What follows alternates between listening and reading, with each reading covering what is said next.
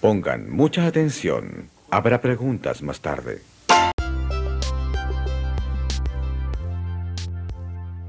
Hey, buen día, buena tarde, buena noche. Sea la hora que estés escuchando este podcast. Saludo a tu amigo Jesús Adame, aquí en el Club de los Donadi. Hoy viernes presentamos Freaks and Creeps, pero antes, déjame decirte que el Club de los Donadi. Ay, canijo, es un club y comunidad que todos pueden pertenecer. Hablamos de tecnología, ciencia, crítica social, humor, anécdotas y cultura pop, como videojuegos, cómics y películas, que es lo que vamos a hablar hoy. Estamos más enfocados a la gente que disfruta su soledad o que es solitaria, pero si no eres así, no te preocupes porque también eres bienvenido. Aquí no vamos a discriminar a nadie, señoras y señores. Este, hoy tenemos varias noticias, pocas, de hecho, lamentablemente, pero bueno, tenemos análisis de una película de Netflix que es la de Murder Mystery de Adam Sandler, que se llama en español Misterio a bordo. De hecho, este sale este ah, el, el, actor este de Chava Iglesias, el que sale en Club de Cuervos. Y pues obviamente sale este Adam Sandler y esta Jennifer Aniston. También hablamos de un poco de lo más a detalle de lo que sucedió de Cyberpunk 2077. Hablamos de hablaremos de cómics de Marvel y de Just y de, DC. Ah, daremos una review y reseña de todo lo que sucedió en la temporada 3 de Jessica Jones. Y sin más por ello, e iniciemos. Entonces, Netflix, esta es una película de Adam Sandler y Jennifer Aniston que se llama Murder Mystery. Sale el mexicano, el que la hace Chavi Iglesias. Nick y Audrey son una pareja que cumple 15 años de casados. Nick es Sam Sandler y Audrey es Jennifer Aniston. Nick es un oficial de Nueva York que en los últimos años ha reprobado los exámenes, pero pues, para ser detective se sabe todos los exámenes, o más bien la teoría, pero se pone nervioso y reprueba. Le miente a su esposa y le dice que ella es detective. Audrey es una esposa que trabaja en un salón de belleza y que siempre ha querido ir a Europa. Por ello le recuerdan y que nunca han cumplido, nunca ha cumplido su promesa de ir a Europa en el día de su aniversario, creo que es en el 15, en el número 15. Él mismo le dice que ese era el mismo regalo que tiene en mente, obviamente era mentira. Audrey es un amante de los libros con historias de asesinos donde se tiene que resolver un misterio en el avión. Es que en el avión que se tiene que resolver un misterio en alguna ciudad. Y según esto que Nick siempre le dice, siempre es el... Dice, créeme, siempre es el butler, ¿cómo se dice? El mayordomo. Dice, siempre es el... Siempre quiere quedarse con todo. Y él dice, obviamente no, es lo más lógico y por eso no va a ser así. Y en fin, en el avión, camino a España, Audrey conoce a un millonario llamado Charles, al cual su pareja lo acabó de cambiar por su millonario tío. El tío Malcolm reúne a varias gente cercana a una a una fiesta, pues bueno, en su yate para decirles que les quitará la herencia y que todo se lo dará a su nueva esposa, que le abajó a su sobrino Charles. Todos se enojan, Nick y Audrey se se cuelan a esta fiesta porque Charles los invitó. Después de dar la noticia del tío Malcolm decide firmar su nuevo testamento. Se va a la luz, alguien lo empuña y lo mata. Suena, suena un disparo también, Nick y Audrey deciden investigar el caso a su manera. En eso el hijo del tío se dice suicida y deja una carta escrita a máquina. Eh, nadie cree la situación y saben que alguien es el asesino, así que es el es como el tipo club, no me acuerdo cómo se bueno así se llamaba en español club, el de encontrar un asesino y que tenías que estar investigando quién es el que lo había matado y buscar pistas y cosas así. El juego de mesa o creo que ya está ahí de consola, entonces no sé.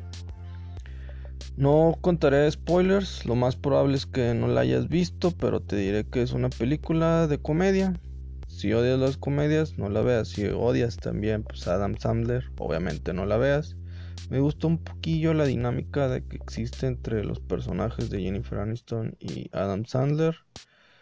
Eh, sí, sí se ve que son un poco chistosos, pero también la película no da para tanto. No, no sé si es como que esa cosa de que ya no son tan chistosas las películas de Adam Sandler, no sé si es como que algo generacional, que ya cumples arriba de 25 años y ya no te dan risa, pero antes de joven era hilarante y, y pues te quejabas de que, ah, ¿por qué los adultos odian la, comedia de Adam Sandler si es muy buena?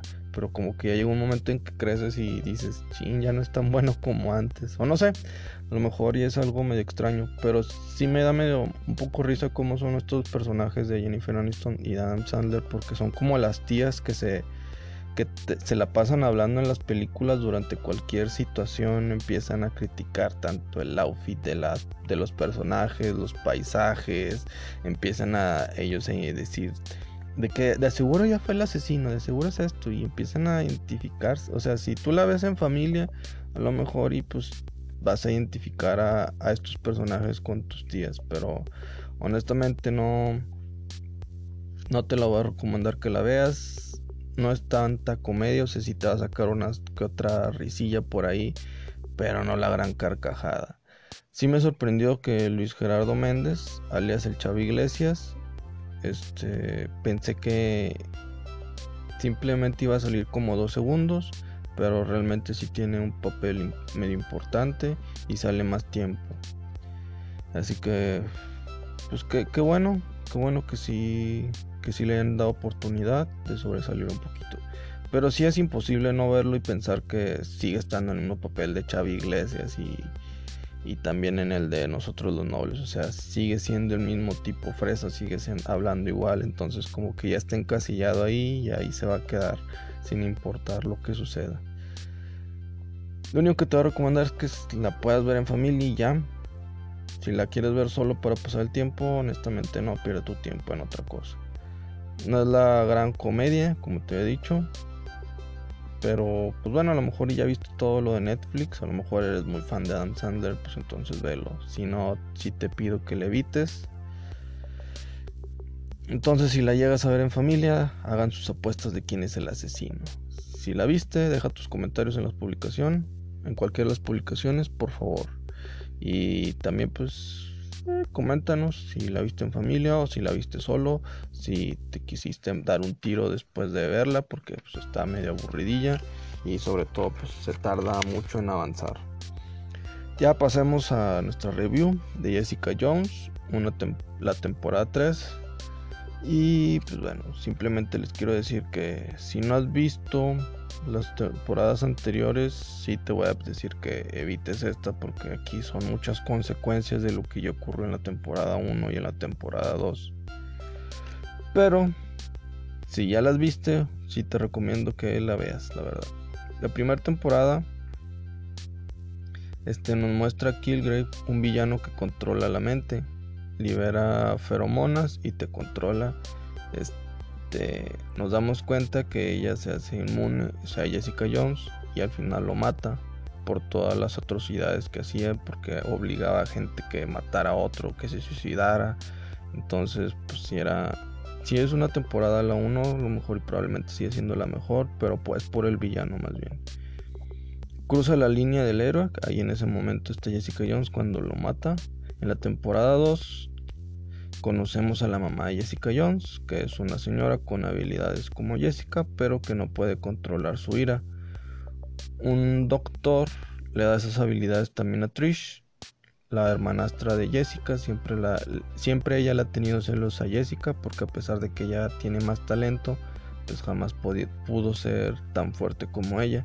Y decidir con ese doctor para que la someta a ese tratamiento. Y y pues le dé ciertas habilidades. Jessica y su mamá llegan, pero pues todo se sale de control y esta Trish termina matando a la mamá de Jessica Jones. Este Trish sí termina teniendo una super fuerza. Jessica le deja de hablar porque lo único que le importaba a Trish era ser el centro de atención con sus nuevas habilidades. La temporada 3 inicia que Trish está desaparecida y la madrastra va y le pide a Jessica que la encuentre.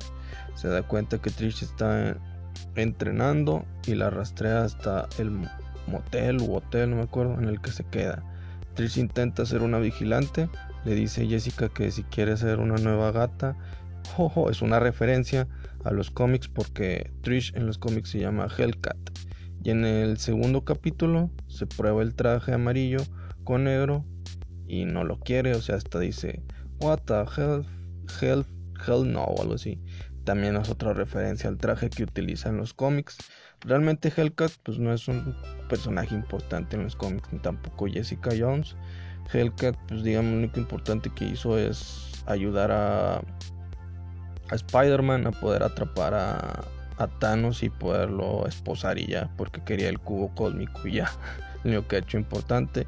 Jessica Jones, pues a lo mejor ya antes sí ha tenido unas. O sea, lo importante que ella ha hecho son las que vienen siendo Marvel Max, que son historias así súper pasadas de lanzas para gente grande, que sí ya tiene mucho sexo y sangre, ese tipo de cómics.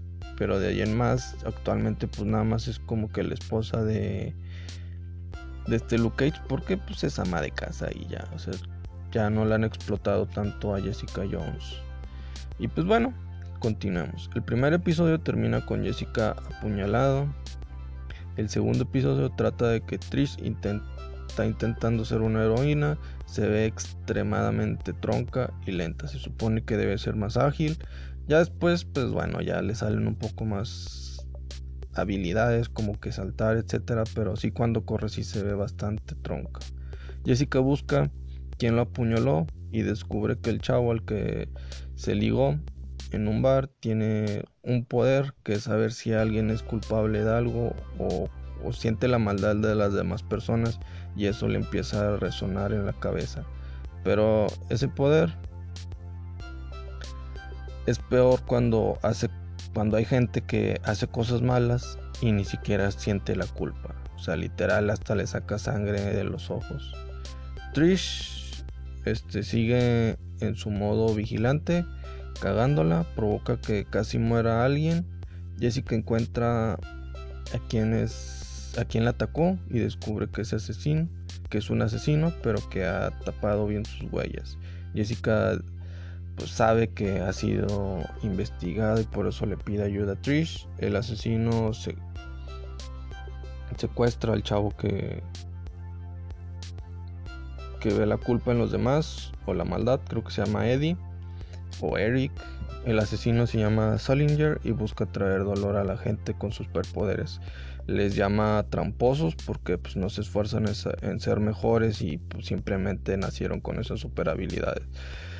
Salinger es un muy cuidadoso y no deja pistas ni evidencia a pesar de que Jessica y Trish la atrapan y entregan a la policía, no pueden condenarlo por falta de evidencia.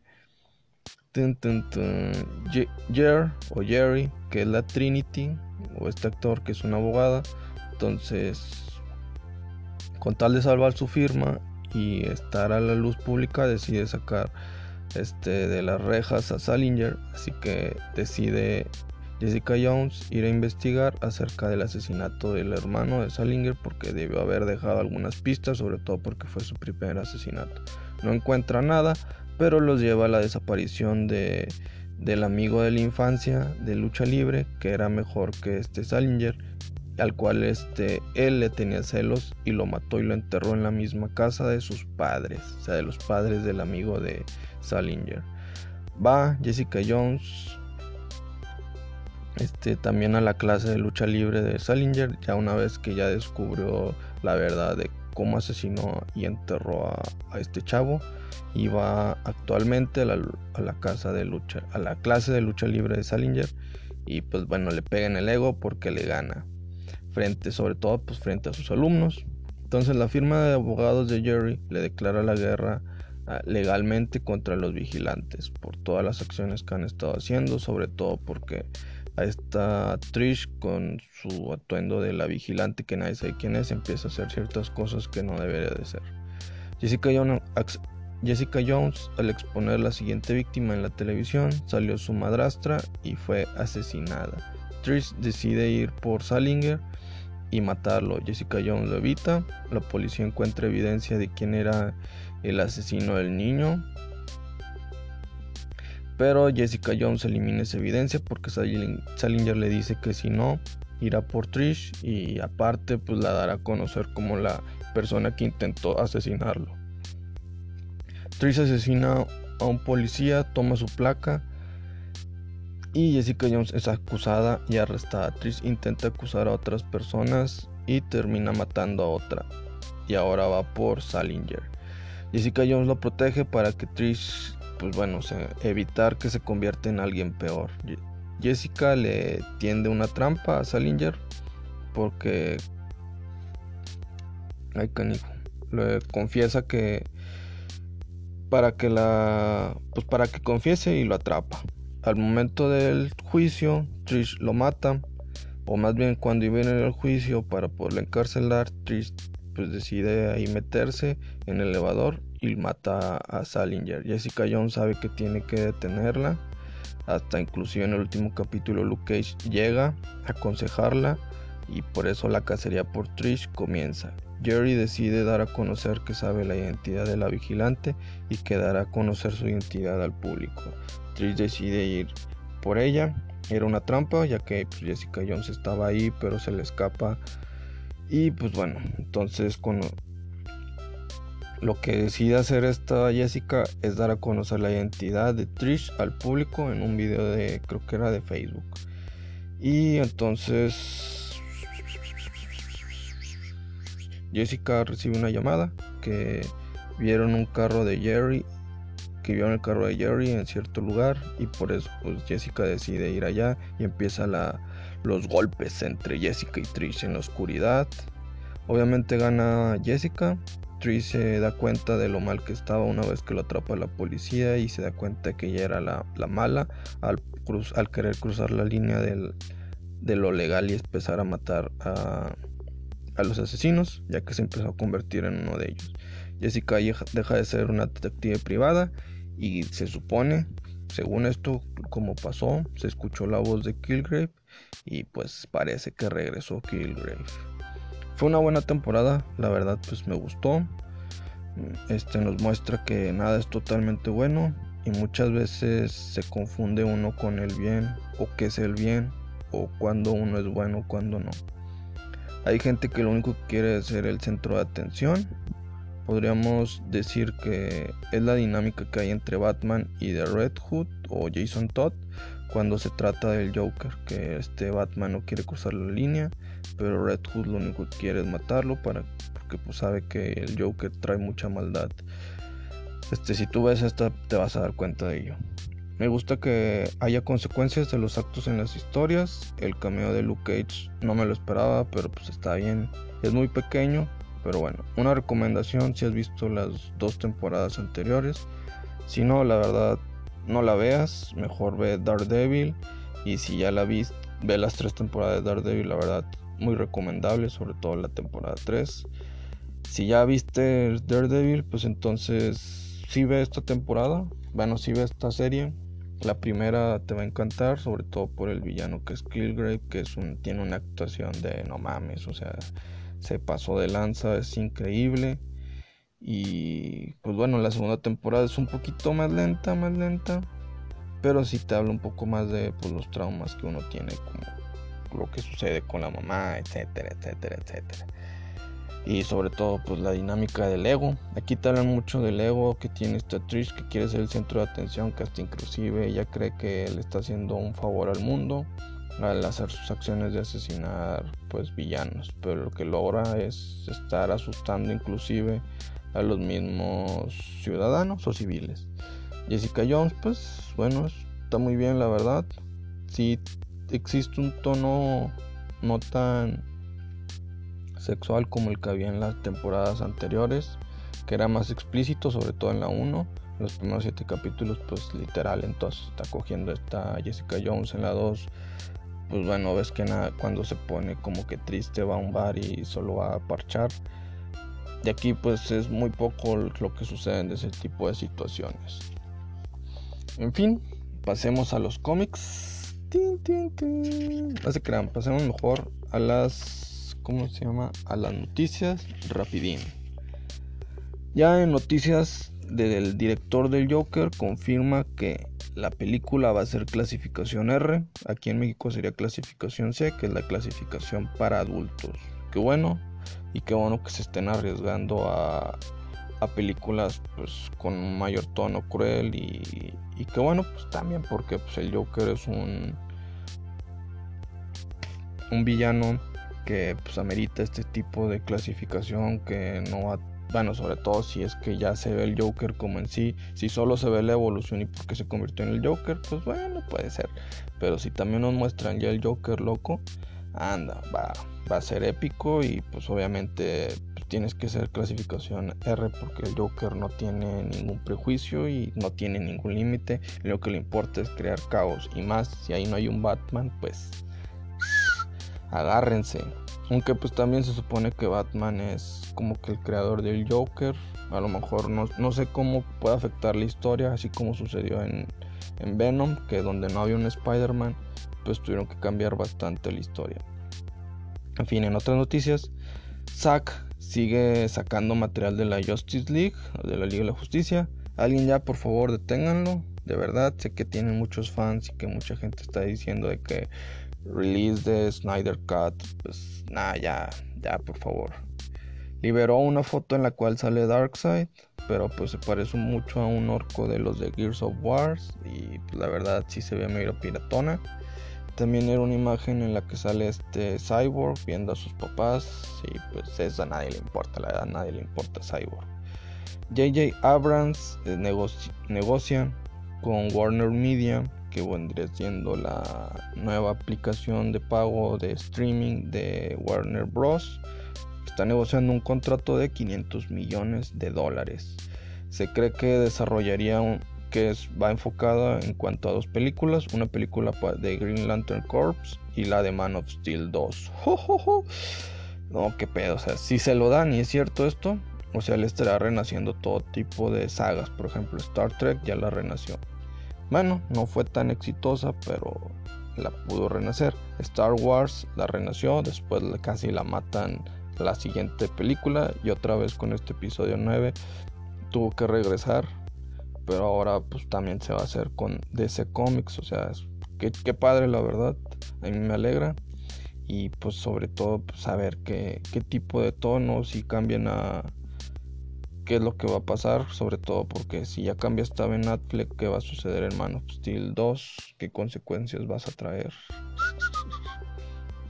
Y hablando de él, pero ahora en Marvel, él y su hijo sacarán un cómic de Spider-Man donde introducirán un nuevo villano que se llama Cadaverus y MJ, o sea, esta Mary Jane saldrá. Los anuncios que pusieron de este, pusieron muchos anuncios en cuanto a Twitter, etcétera, y todos empezamos a especular porque iniciaron con el 4, entonces creímos que iba a ser una, un cameo, bueno, más bien un crossover entre los Fantastic Four o los Cuatro Fantásticos y Spider-Man. Pero después ya vimos que era una cuenta regresiva de 4, 3, 2, 1 y ya una vez que se llegó al 1 es donde se dio la noticia. También se creyó que al ver el número 4 iba a haber un, cómic basado en lo que iba a ser la película de Spider-Man 4 de la saga de Sam Raimi donde sale este Tommy Maguire. Y no, y no, y no. Empezamos a especular cosas que no tenían nada que ver pero bueno, es bonito a veces ese tipo de situaciones. Kevin Feige es consciente que en algún momento Venom y Spider-Man tendrán que salir juntos. Eso dijo. Y pues bueno, dice que eso ya depende de Sony. Que ojalá y en un futuro puedan pues, salir juntos. Eso pues generó especulación en todos. Inclusive, pues bueno, una cuenta que es Boss Logic dijo en Spider-Man 3 van a salir juntos y Boss Logic es alguien que se dedica a hacer mucha publicidad y saca muchas imágenes de lo que quieras y hace mucha especulación y hasta pues por el tipo de imágenes que saca pues crea muchos cameos y crossovers de todo tipo y pues de hecho es el que está haciendo toda la publicidad de, de Spider-Man Far From Home en fin las primeras críticas de Spider-Man Far From Home dicen que es muy divertida, extremadamente divertida, como lo que se busca siempre en una película de Spider-Man y de Marvel. Tom Holland es muy buen Spider-Man, Jake Gilligan dicen que es un buen casting, sobre todo pues como Mysterio, como villano, etcétera, etcétera. Y Zendaya, que dicen que es una buena chica y muy, muy, muy buena MJ. al estilo como que de Churi, donde es muy divertida y pues bueno, no sé ahí qué onda. Casi siempre todos los que alababan a MJ era como que eran puros comentarios de mujeres, entonces como que ahí me mantengo un poquito escéptico. Yo espero que sí haya sido bueno y que sí sea divertida como fue esta Shuri en Black Panther. Hablando de Zendaya, pues bueno, ella decide rendir homenaje a, la verdadera Mary Jane con una foto con su pelo rojo.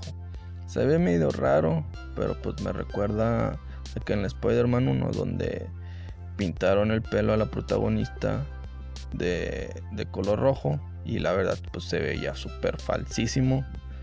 Pero en fin, lo bueno es de que esta película tiene dos escenas post créditos, o bueno, eso es lo que se cree. Avengers Endgame, adivinen qué, será relanzada en el cine el 26 de junio en Estados Unidos y el 27 en México para poder superar a Avatar. Tendrá una escena post créditos de 6 a 7 minutos donde se dice que se rinde un homenaje a Stan Lee, que en paz descanse. No están agregando ninguna mayor, más escenas, no es una no es un corte de director que dura más tiempo ni nada, simplemente hay una escena post créditos y ya lo que se intenta es lograr pues, superar a Avatar porque lo único que le faltan son 50 millones de dólares.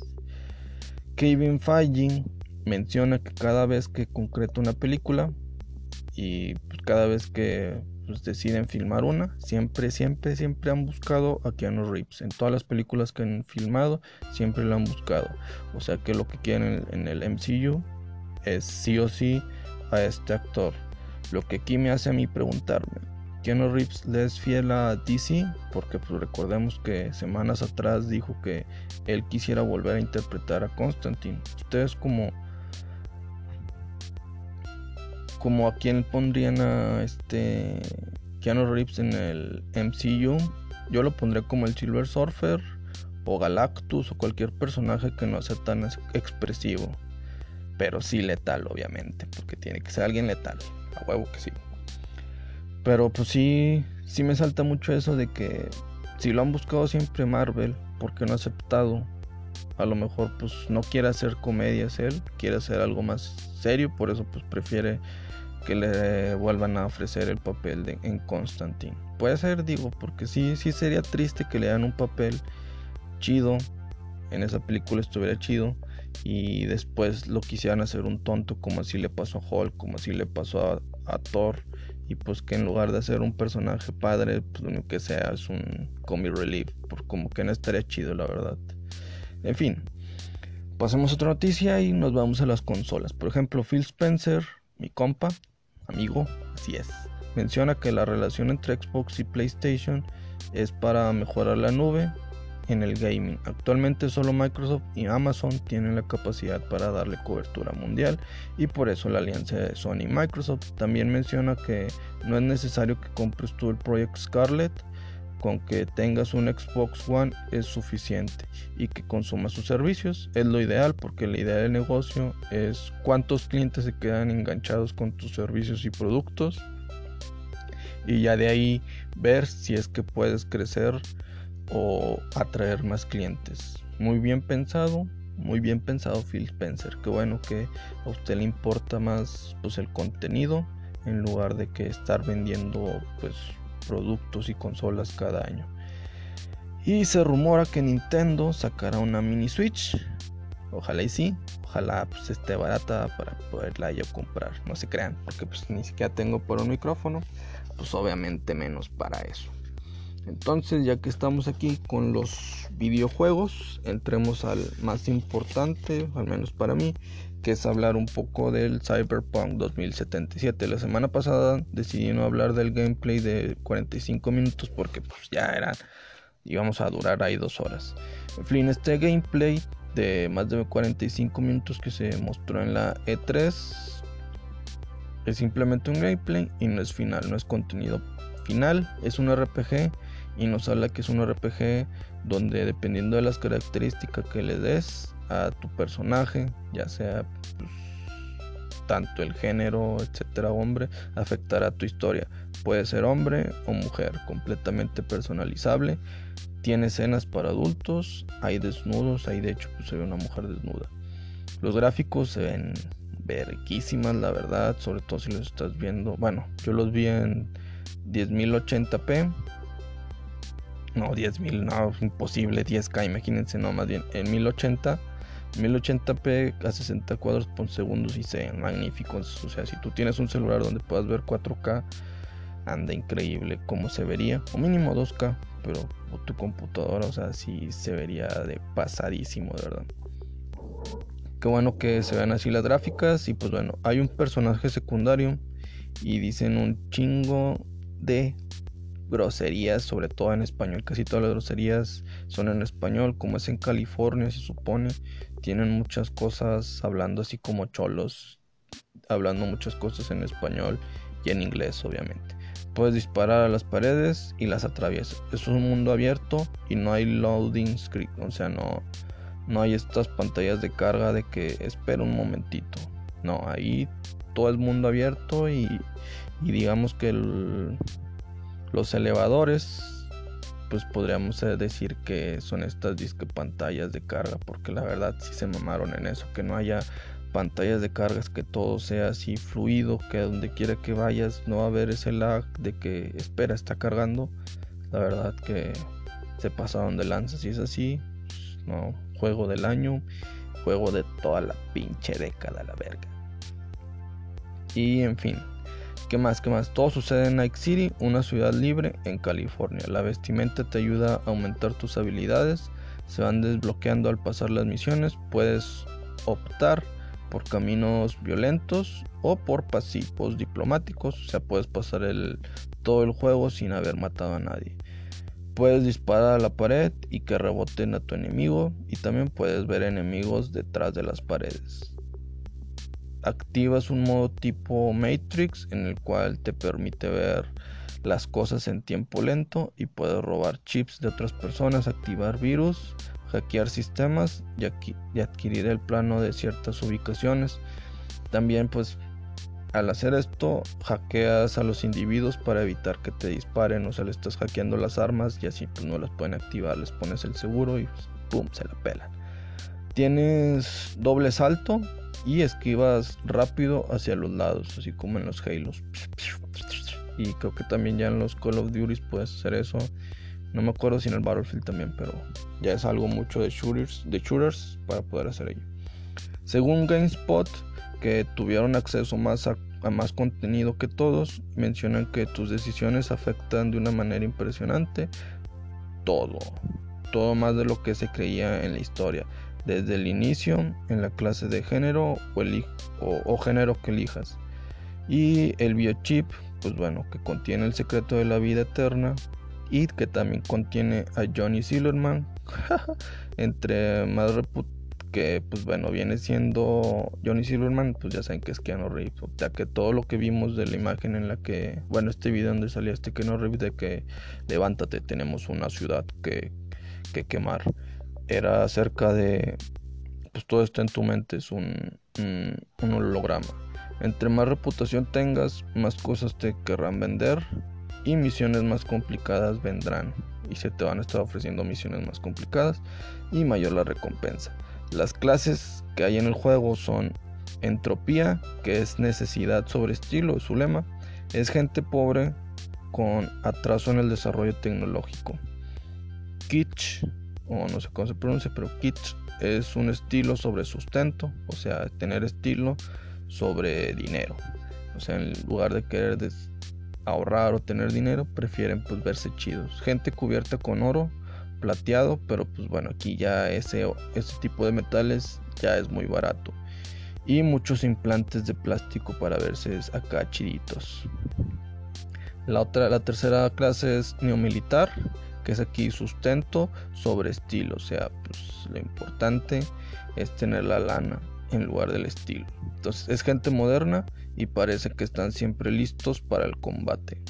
Y después sigue Neo Kids, que es sustento y estilo. Esto es gente que tiene dinero y que tiene lujos, vanidad, riqueza, puede costear ser quien quiera ser y tener lo que quiera. El juego no tiene un juego multiplayer o una zona multiplayer. Se cree que pues, será lanzada en un DLC y también pues tendrá muchísimos finales alternos o múltiples. No hay un número final de cuántos alternos tendrán, pero pues bueno, en el The Witch 3 tenía tres distintos, entonces a lo mejor y tiene más, como mínimo debe tener tres. Y consideran también tener un modo de foto, así pues mientras estás haciendo ciertas acciones, pues poder tomar fotos para pues presumirlas en el Instagram, ya saben. De la semana pasada, a pesar del hype de Cyberpunk 2077, hubo gente que quiso manchar pues el juego y toda todo este hype que hubo. El portal Rock Portal Shotgun empezó a decir que es un juego racista porque le disparas a negros y que que se referían como animales a ellos. Y por último pues bueno un grupo de haitianos es llamado Boot Boys todo visto en el demo que anterior mencioné.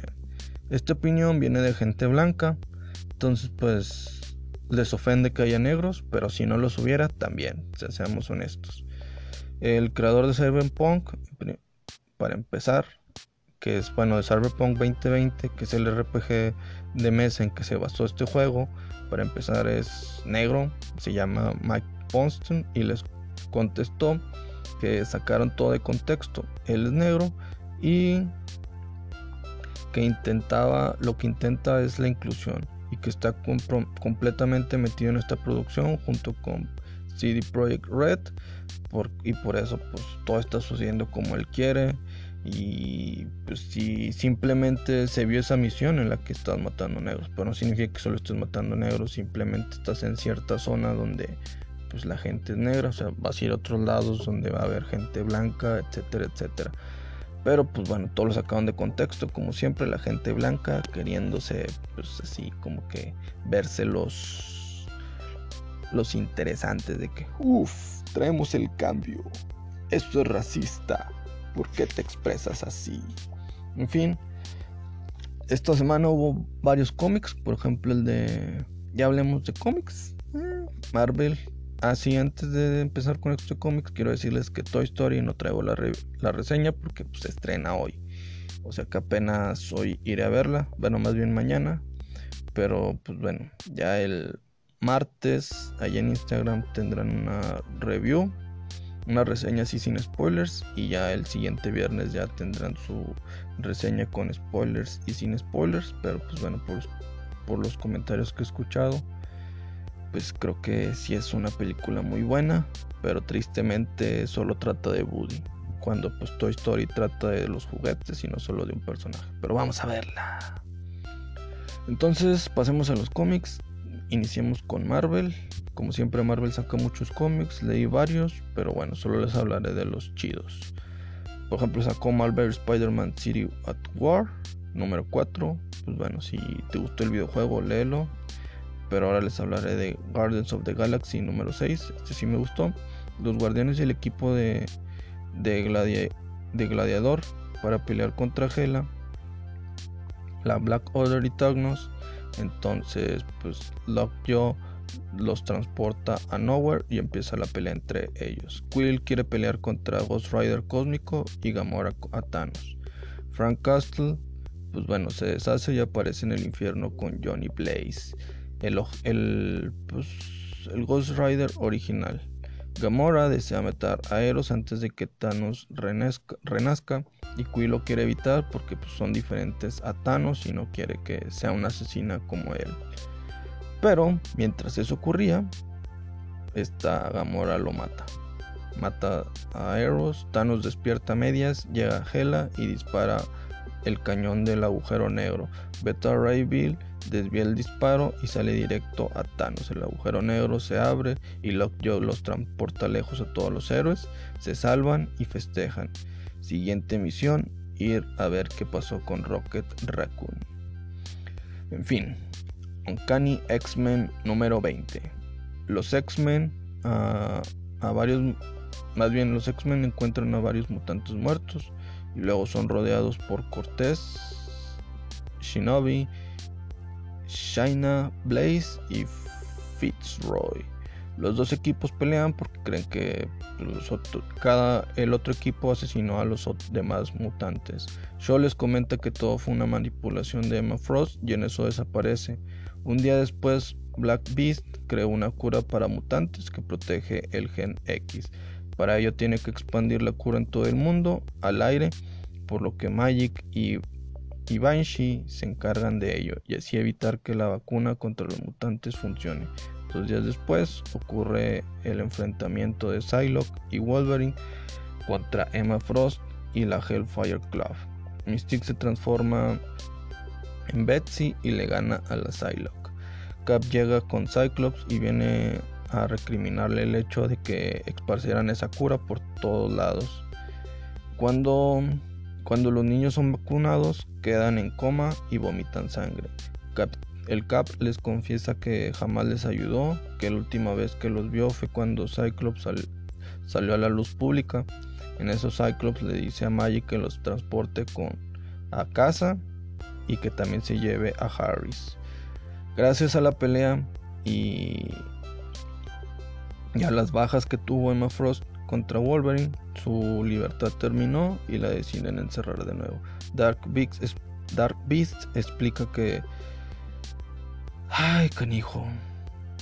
Que todos los niños que lo de caer de coma es parte del plan. Así pues, vería la gente qué tan siniestros son, sus padres sobre todo, porque al querer vacunar a sus hijos, pues bueno, se lo van a tener que pensar dos veces, sobre todo pues si sabes que tu hijo cae en coma, pues obviamente ya no le vas a tener que vacunar la cura de contra la mutación, contra ser mutantes. Entonces, pues ahí estará el dilema de si lo vacuno y es mutante va a caer en coma, pero si no lo vacuno y no es mutante, pues no le va a pasar nada. Entonces, pues ahí vas a ver qué tan siniestros son tus papás, de que pues prefiero que esté en coma a tener un hijo mutante, o prefiero que esté bien, y si es mutante que bien, y si es humano también que bien. Magic, por esto, mata a Dark Beast. Emma Frost contacta a Cyclops telepáticamente y regresa y le regresa todas sus memorias. Nemesis dice que puede revertir la cura de Dark Beast y ahí queda.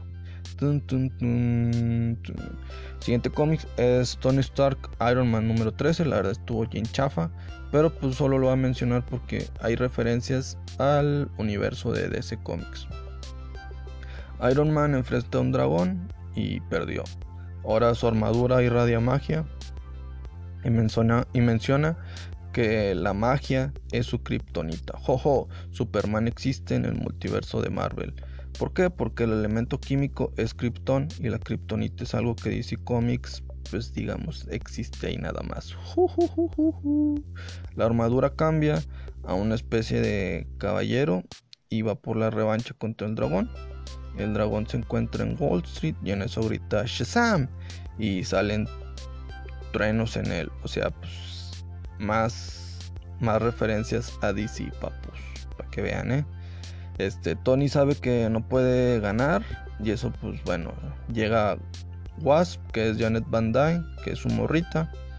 O sea, pues Hulkbot, pues bueno, le destroza la armadura a Tony porque piensa que la magia es como un malware, o sea, que es un virus. Wasp distrae al dragón para que Tony pues pueda construir una nueva armadura sin internet, así más análoga y todo. Y pues bueno, así vence al dragón. En eso reciben la llamada de que Mallet Kids ha llegado a Nueva York. Un cómic mediocre, pero pues bueno, importante por todas las referencias a DC. Después pasemos a War of the Realms, War Scrolls, número 3. Aquí pues lo único chido son las son dos historias, la de Daredevil y la de este Doctor Doom. La otra está medio piratona, chafa. Pero en fin, Daredevil decide ir a enfrentar a Malekith. El ejército de Malekith este, acorrala a Daredevil. En eso pone el puente del Bifrost frente a la luz o al sol o la luna, no me acuerdo qué era. Y oscurece todo. Y pues bueno, o sea, pelea en total oscuridad. La, la especialidad de Daredevil, porque pues bueno, él no ve, pero siente a los demás. Curse enfrenta a Daredevil. Daredevil la vence fácilmente diciéndole su nombre que es Lady Wasiria. Daredevil va por Malekith, lo ataca, le hace un rasguño y clava su espada en la jaula donde estaban los niños discapacitados. Un niño ciego toca la espada y en eso pues los transporta a otro lado. En Manhattan están a punto de vencer a los gigantes de hielo y en eso los transporta a están a punto de vencer a los gigantes de hielo y ahí termina la otra historia. Nos muestra Doctor Doom escondiéndose del ataque de Malekith. Allí, ah, se me olvidó el nombre de. En Latveria. Y imposible de creer si tiempos atrás puso de rodillas a, Galactus, pero también fue humillado en eso. Su ejército canta, se levanta y salva a la nación. La tercera historia eh, pues es sobre She-Hulk diciéndole a Frigga acerca de su relación con Thor. Está bien piratona, pero bueno. Después de ahí también leí lo que viene siendo World of the Realms, Journey into Mystery número 5, la verdad no vale la pena leerlo, por eso no se los digo. Wolverine Infinity Watch número 5, también lo leí, pero también no estuvo chido.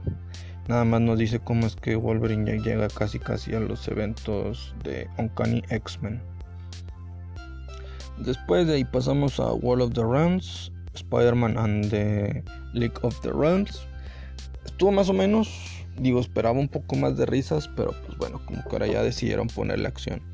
Lady Wasira fue parte de la Liga de los Reinos. ¿Quién es Lady Wasira? Recordemos anteriormente en el cómic que les dije de War Scroll, donde sale Daredevil, él descubre que es Curse es Lady Wasira y pues aquí nos cuentan el detrás de la vida de ella en la cual pues ella parte de la Liga de los Reinos, fue prisionera y le dio el poder y Malek fue prisionera de Malekith y le dieron el poder de Curse. Spider y Los Ángeles llegan a Europa para enfrentar para enfrentar a Curse y a los elfos oscuros. Spidey se enfrenta a Curse, Fernández se le une. Fernández, acuérdense que es la, la general o capitana de Los Ángeles y descubren que Wasira está en la armadura de Curse. Ro intenta separarle la armadura y lo logra. Ahora ellos se unen a la batalla contra los elfos oscuros y la Liga de los Reinos. Ya ahí quedó. Y es el último número. Todo cortillo, la verdad, pero interesante. Después también leí Captain Marvel número 7 y seguían con la del el cambio de cuerpo de Doctor Strange y Captain Marvel, la verdad, no lo recomiendo, está medio piratón. Deadpool número 14, está divertido, pero honestamente tampoco se los recomiendo. Age of X-Men Next Gen número 5, pues como todos los de Age of X-Men, está chafota, pero está interesante si has leído los, el del 1 al 5 pero pues así como que digas que chido, chido, no tanto. Después pasamos a Capitán América número 11. De las mejores sagas de este de Marvel, la verdad. Me gustó mucho, sobre todo porque pues aquí todos este, están en, todavía no creen en el Capitán América después de todo lo que hizo en Secret Empire, el Cap Hydra. En fin, las hijas de la libertad, que son Sharon Carter, Tenny Howe, Riot, Mockingbird, Spider-Woman, Misty Knight y la Mujer Invisible intentan liberar al Capitán América de la prisión. Activan un virus contra los guardias de seguridad de Myrmidon. Cap este, hubiera querido salir de manera legal y con un juez, pero lo hace lo está haciendo de manera de fuga, siendo el sargento de un grupo de fugitivos. Mientras unos liberan el el Cap, que mientras unos liberan al, al, al Capitán América, otros van por el Foreigner, las hijas de la libertad. Dryad enfrenta al Foreigner y lo vence, pero llega Sin, que es la hija de Red Skull, y Crossbone y le lanzan un misil. Dryad pierde a Foreigner, creo que matan a Foreigner, pero pues no, no, nos, no se ve bien qué pasó o si simplemente escapó. Misty Knight los hackea a estos American Cops que tienen que están rodeando al Capitán América. Estos American Cops son todos aquellos soldados que hizo robots. Este el Capitán América cuando era el Capitán Hydra y ahora pues todo mala. se los están usando en contra de él. Y aparte ahora son más letales. Y pues bueno, los criminales del Capitán América pueden fugarse, pero Jack O'Lantern traiciona al Cap. En eso llega Misty Knight y Sue y lo ayudan a salir. La verdad, te recomiendo que leas toda esta saga del Capitán América, todos estos sí, 11 números. De verdad es muy muy buena. O Secret Empire de cómo este Capitán América se transforma en malo. Y ahora pues esto son las secuelas que tuvo de haber sido malo, que nadie confía en él. Después pasamos a DC. De DC, pues todos son buenos los que leí. Y en fin, vamos a Teen Titans número 31. Inicia con Lobo en una misión que completa de manera satisfactoria y luego le proponen atrapar a su hija que se llama Crush. Él ni sabía que tenía una hija, pero pues acepta por el dinero que le ofrecieron. Lobo somete a todos los jóvenes titanes de manera sencilla, ya Crush la deja en estado crítico, Kid Flash llega y se la lleva. Lobo le empieza a rastrear por la sangre que deja. La verdad, muy buen cómic, pero pues sí debiste haber leído todos los demás. Debiste haber leído a lo mejor desde el 27 en adelante. Batman número 73. Recordemos que Bane planeó todo. Lo de la caída del murciélago y el padre de Bruce, Thomas Wayne, lo ayudó. Todo inicia en el desierto donde Thomas con traje de Batman de Batman v Superman en la pesadilla. Este lleva cargando en un caballo a Bruce. En eso pues llega el grupo de Dead in the Desert y Thomas los vence con facilidad. A la noche siguiente Bruce despierta buscando a Bane. Thomas lo cura de la espalda y le cuenta todo, que todo fue para hacer un, a un Bruce más fuerte para que vuelva para que vuelva siendo un mejor héroe al estilo de Dark Knight Rises que le rompen la espalda y tiene que regresar con nueva fe y así, así literal es como lo que intenta hacer este Thomas Wayne. Te dirigen al pozo de Lazarus para resucitar a un cadáver que tiene en el ataúd. Probablemente sea el de la mamá de Batman, que es Marta.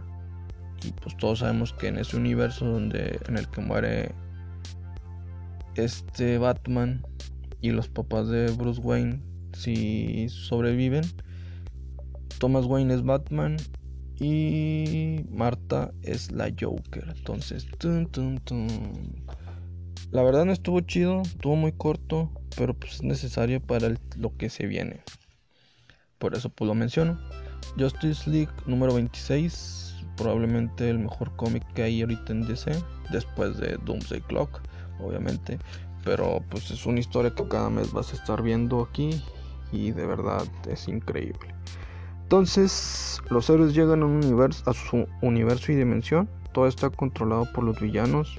Un hombre misterioso con una capa, que es Luthor, les dio a algunas personas herramientas necesarias y armas para liberarse de su empleo, o prisión, opresión o de sus relaciones tóxicas. Los héroes intentan detenerlos. La realidad es que ese hombre nunca llegó a ofrecerles eso.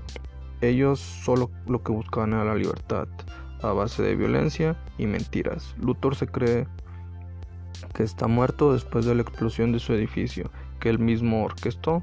Martian Manhunter pues lo busca, o sea, Martian Manhunter es Jones Jones. La Liga de la Justicia pues bueno, creó un lugar de los héroes, un hogar de los héroes donde varios héroes de varios universos están reunidos. Hasta Captain Carrock y Jay Garry están ahí. Flash presume que conoce pues, a muchos héroes de otros universos.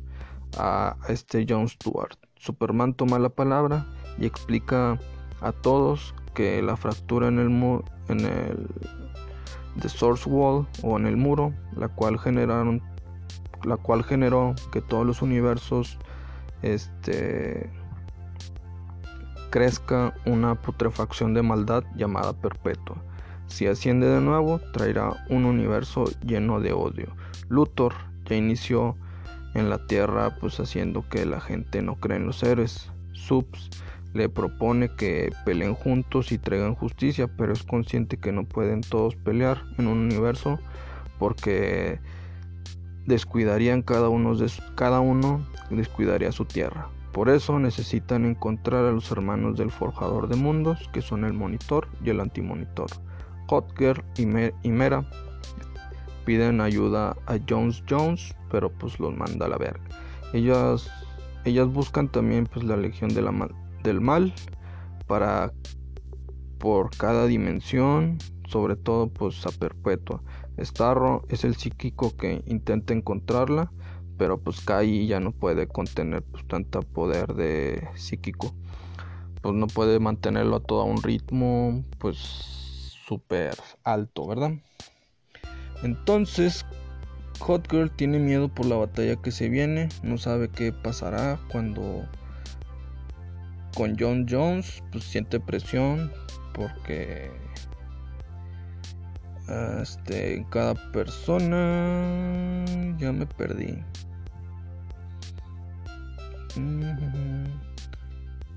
Y, ah, y Mera la convence de que vaya por Jones Jones porque la necesita. Jones Jones lo que iba a hacer era descargar en cada persona técnicas de artes marciales, pero pues al final lo que intentó es simplemente buscar a Lex Luthor. Pues bueno, en eso Jones Jones pues encuentra en la mente de una señora de California una imagen de la silueta del hombre con capa que viene siendo Lex Luthor y decide ir al lugar y se encuentra al papá del ex Luthor, o sea, a Lionel Luthor. Se viene algo increíble, señores, se viene lo bueno. Este hombre con capa, hay que recordar que es Lex Luthor en fusión con, ¿cómo se llama? Con un marciano porque se supone que es como que la fase final, esta relación entre hombres y, y marcianos. Así que pues bueno, hasta aquí los cómics que hubo chidos. Ahora les voy a hablar del cómic que me encantó muchísimo. Este no, digamos, no es así de los tradicionales de DC, es de DC Black Label, Black Label y en el cual pues se supone que son historias más violentas y más para adultos. Se llama Superman Year One número 1 y, o Superman año 1, número 1.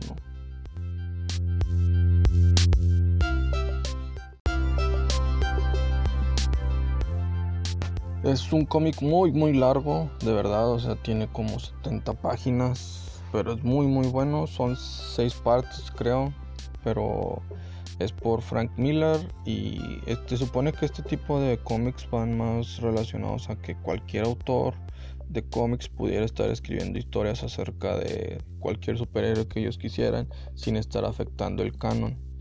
Es una buena decisión, me gustó. En fin, Superman Year One número 1. Todo inicia con la destrucción de Krypton. No escucharon a Yorel del, del inminente final que iba a haber en ese planeta. Los, padres de Clark, pues bueno, lo más bien los padres de Kal-El o de este niñito lo meten en una nave mientras el planeta explota y el único sobreviviente es él, que viaja por el espacio, estrellas, hasta llegar a su destino, que es la Tierra. La nave con voz de Llorel despierta a en bebé, le dice que tiene que salvar a este planeta. Él despierta y abre la nave. En eso un señor lo ve asombrado, un granjero de Kansas llamado Jonathan Kent, que al cargar al bebé nota que es muy pesado y se lo lleva a su casa. Aquí cambia su origen en el mitos de que todos conocemos que es Marta quien decide llevárselo y adoptarlo. Sigamos. Según el cómic, Jorel tenía planeado que, que los que lo adoptaran a su hijo. John, o sí, más bien, según este cómic, Jorel, que es el papá de Clark de allá de Krypton, ya tenía que ya tenía pues como que pensado que lo adoptaran. Jonathan Kent lleva al niño con Marta, él lo acepta muy rápido y lo toma como un regalo del cielo. John y Marta son más jóvenes de lo que eran en las otras historias de cómics, decidieron no mantenerlo en secreto, eh, hicieron todo como familia normal. Al salir a los campos notaron que que, que corría demasiado rápido y saltaba extremadamente alto a temprana edad, pero pues cree que es por los alimentos que le dan. Un día de verano, este al ser alimentado quemó la cocina. Un año después, Durante la noche, mientras su mamá leía la Biblia y su papá dormía, decide salir a correr tan rápido como podía y quería, volando cuando nadie lo veía. Un día, acostado en el campo, empezó a escuchar todo, ver estrellas lejanas. En la noche, batalla en dormir porque pues dejaba, no dejaba de escuchar todo lo que había a su alrededor. Un otoño, años después, este debe de controlar su fuerza. Su padre lo nota porque sabe que está lanzando la pelota muy rápido cuando está jugando béisbol con su papá. Clark entra en la preparatoria. A partir de aquí, este deja de ser una narración porque pues todo así es narración y dibujos y se convierte en un cómic normal con más diálogos.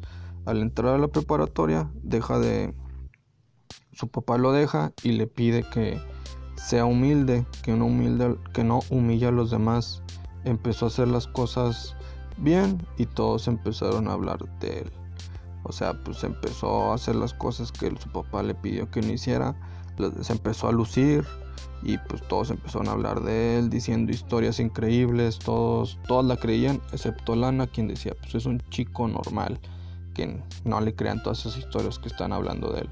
Los amigos de Clark les, les llaman los raros, unos freaks como nosotros.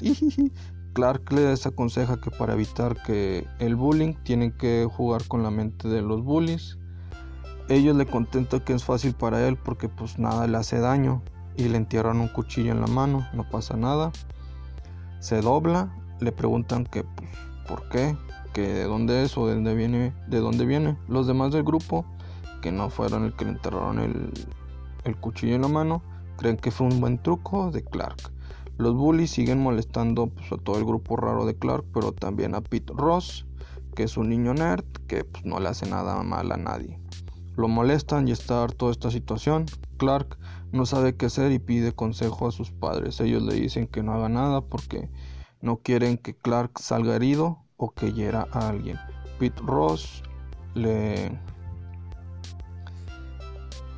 le cuenta a Clark que todo se sale de control con los bullies, que hasta su hermano de 10 años le aventaron huevos cuando iba camino a la escuela. Todos le tienen miedo, tanto jóvenes, maestros y padres. Clark decide confrontarlos y hablar y hablar con ellos, que dejen de a sus amigos en paz. Ellos lo atacan. Clark pues ve todo en cámara lenta así en la Phantom. Siente cómo son sus cuerpos súper débiles como una gelatina. Arroja uno y al otro le rompe una muñeca. El conflicto los lleva con la subdirectora. El castigan al niño al que le rompió la muñeca con 10 días de suspensión y a Clark le ponen a limpiar los baños por 10 días. Jonathan habla con su hijo y le dice que su mamá es muy inteligente, pero nadie tiene siempre la razón, que algún día él cambiará el mundo, por eso tiene que cambiar para bien y ser una mejor persona. Ay, canijo. Las cosas se pusieron peor después de esa pelea entre Clark y esos y los bullies. En la prepa, sus amigos recibieron más bullying. Peter fue golpeado frente a un maestro y ese profesor no hizo nada. Todos los días han golpeado los raros, o sea, el grupo de Clark. El ambiente es tan malo que hasta parece Gotham. O bueno, eso es lo que piensan. Sus amigos le dicen a Clark que los golpean por culpa de él. Eso es lo que le dicen todos los bullies al momento que los están golpeando, que todo es culpa de que Clark los haya los haya confrontado y por eso se están desquitando. Clark sabe que la regó, en presumir sus habilidades y ahora tiene que arreglar la situación. Lana llega y le dice a Clark que van a detenerlos y que ella tiene fotos de ellos y se les llevarán a la policía. Por eso le pide que vayan a la casa, a que vaya a la casa de ella a las 8 pm, pero son escuchados por uno de los bullies. Los bullies van por Lana a su casa, se hacen pasar por Clark, le roban las fotos y las someten. En eso llegó Clark y lo saca a volar y la protege. Clark se lleva a Lana y le muestra que puede volar, le promete que no tendrá secretos con ella, pero primero que tienen que llevar justicia ante los bullies. Se siente muy rápido todo, como que Clark confía muy rápido en Lana, nunca nos mencionan su amistad desde niños, así como que pues muy rápida también la adopción de Clark Kent por parte de, sus poderes, los Kent, como que lo, lo, aceptan demasiado rápido, lo ven y vamos a adoptarlo. O su papá lo encuentra y ni siquiera se pregunta, pues, este niño de quién es o qué onda. Y lo lleva, y lo lleva con su esposa y su, y su esposa en lugar de estarse preguntando cosas como que de dónde lo sacaste, luego luego le dice, ah, es un regalo del cielo. Tampoco nos dicen qué hicieron con la nave, pero a lo mejor eso en números más próximos nos lo digan. En fin, al día siguiente en la biblioteca, pues bueno, existe un amor nerd entre Lana Lang y Clark Kent.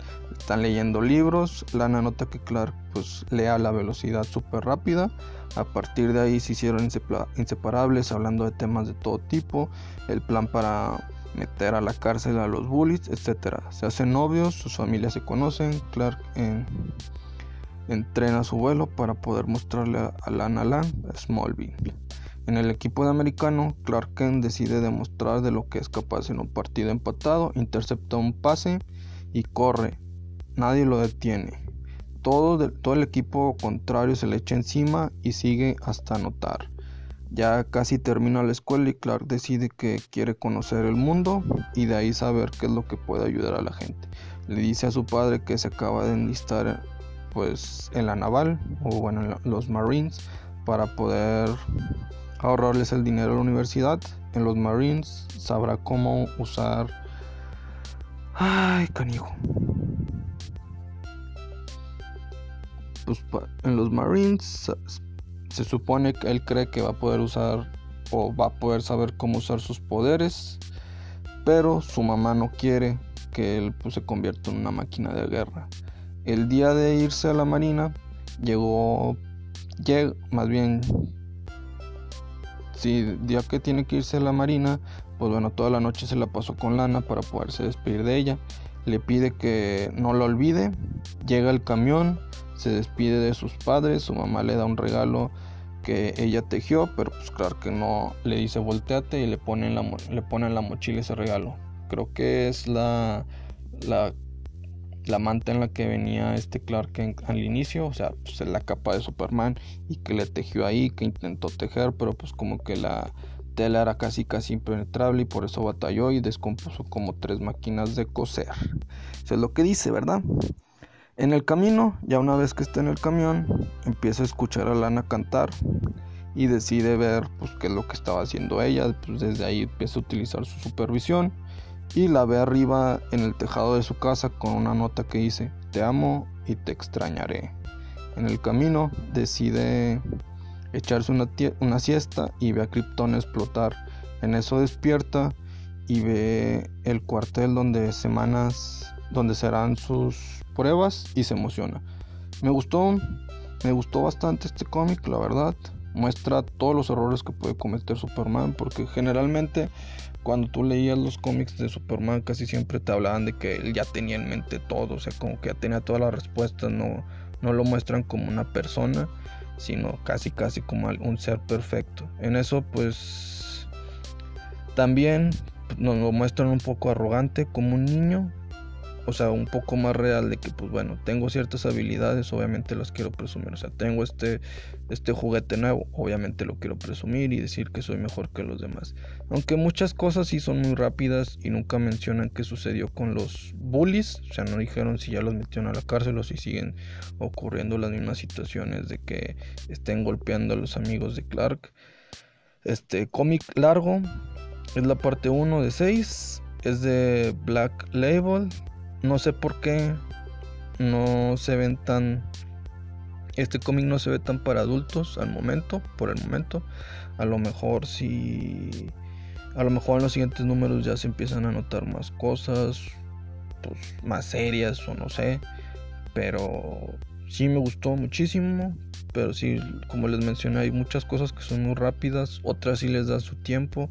O mínimo te las mencionas para, te las mencionas para te las mencionen para que tú te vayas dando cuenta que ha pasado tiempo, que se, han estado conociendo, etc. pero hay otras en las que nada más te la narran y como es en un panel pues lo das por hecho que es extremadamente rápido, no te dan esa sensación de que ha pasado un mayor tiempo, como la adopción, como el que Clark luego, luego confía en Lana y cosas por el estilo. Si quieres saber o aprender de Superman, eh, conocerlo sobre todo desde un inicio, si ahorita no sabes nada, pues bueno, este es un buen cómic donde comenzar. También te recomendaría Man of Steel por Brian Beer, que es el de 1986 o 85, no acuerdo. Y Man of Man and Superman por Mark Wolfman o un libro como Superman Dawnbreaker por Matt de la Peña. La verdad esos tres cómics si no sabes nada de Superman y pues obviamente no te voy a recomendar que el estés leyendo, que veas toda la serie de Smallville porque pues está súper larga y pues ya está como que muy un poco fuera del tiempo ahora porque sí la empecé a ver creo que en Warner una vez lo estaban pasando y, vi los efectos y dije no manches a poco eso eso en mis tiempos en el 2005 por ahí la veía yo estando en secundaria o en primaria y decía no manches están bien chidos y ahora que los ves que 10 años 14 años después dices, no manches, también chafas esos efectos. Pero en fin, si te gusta Superman o quieres aprender de él, yo creo que este es un buen camino. Superman Year One número 1 o los demás que te mencioné. Cualquier duda, cualquier comentario, si lo leíste, si te gustó, déjanoslo en los comentarios o sugerencias si nos quieres tú decir, oye, sabes que tienes que leer este, déjanoslo de verdad. También le pido una disculpa a aquella persona que nos puso en los comentarios la semana pasada que habláramos de One Punch Man. No tuve tiempo para leerlo, pero pues bueno, ya voy en el capítulo 2 de la primera temporada. Tal vez ya la siguiente semana les hablemos de este de esta serie. A ver, y así también nos podemos meter más al anime. Por ejemplo, también estaba viendo, bueno, desde enero ya no lo veo, pero era el Supercampeones, pero la nueva era. Y pues bueno, muchas cosas se parecen a la original, en muchas otras, a la de Cartoon Network, pues como que también se parece, pero también como que le alargan ciertas situaciones. Porque en la Cartoon Network se llevan muy rápido y en la que sí se tardaban y cada partido duraba como cuatro episodios. Este eran la, la original, la japonesa. Ya en la Cartoon Network ahí eran más rápidos. En fin, recuerden seguirnos en nuestras redes sociales como Twitter, Instagram y Facebook como arroba Club Donadie. También nos puedes comentar y compartir. Ya saben que nos pueden sintonizar en Spotify, Anchor.fm, Google Podcast, Breaker o Radio Public. Estoy viendo si también lo pueden meter a iTunes, pero no me acuerdo de la contraseña. Entonces, pues bueno, déjenme ver si la recupero para que también nos puedan escuchar por medio de Apple Podcast. En fin, nos vemos en la próxima. Recuerden que no están solos y para los demás eres nadie, aquí eres alguien importante. Por favor, por favor, por favor, sean la mejor versión de ustedes cada día. Salsa.